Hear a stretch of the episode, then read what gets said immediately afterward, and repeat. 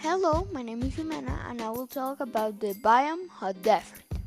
A desert is a barren area of landscape where little precipitation occurs and consequently living conditions are hostile for plants and animal life. The largest hot desert in the world is the Sahara Desert.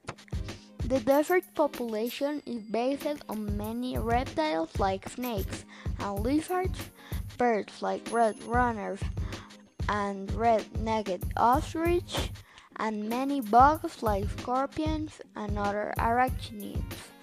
Fact 4. One of the most interesting things about desert is the temperature contrast that exists between day and night hours. By the day, the heat is truly unbearable and it is very cold at night. Thanks for hearing this podcast. I hope you like it. And in the next thing, we will talk about the savanna biome.